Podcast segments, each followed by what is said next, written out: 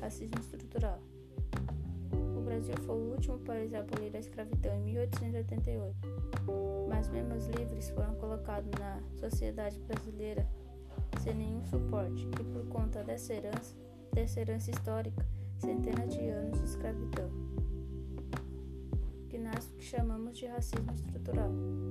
O racismo é uma forma de discriminação que se manifesta por falas ou situação.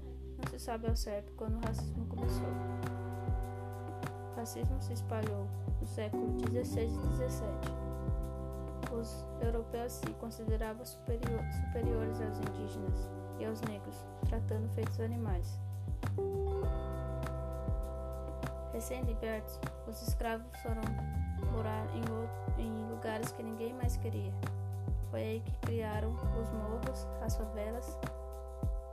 Sem empregos, sem moradia, ainda hoje fica evidente aumentar o combate pela desigualdade.